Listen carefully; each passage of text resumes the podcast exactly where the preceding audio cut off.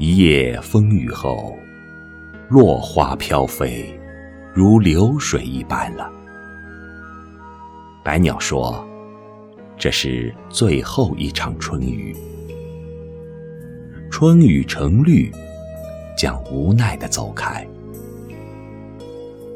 逼仄的春天正远去，为什么要筑起高高厚厚的墙？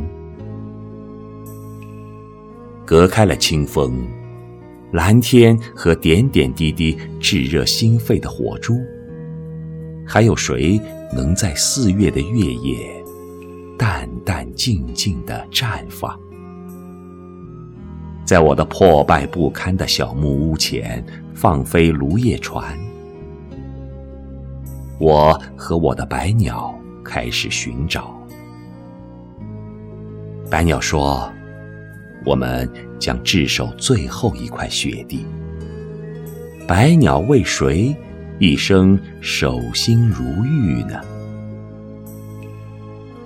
纤尘无染的雪，点燃四月的野蔷薇，为我的白鸟点上亮晶。蔷薇的花香正被鸟鸣层层漾开。也许我将临水而居，我将在芬芳的氤氲中开荒种地，我将做一个日出而作的农夫。安守清贫与纯白，割麦、插禾、割禾种麦，手捧沉甸甸的麦穗，笑指南天，将是我一生的幸福。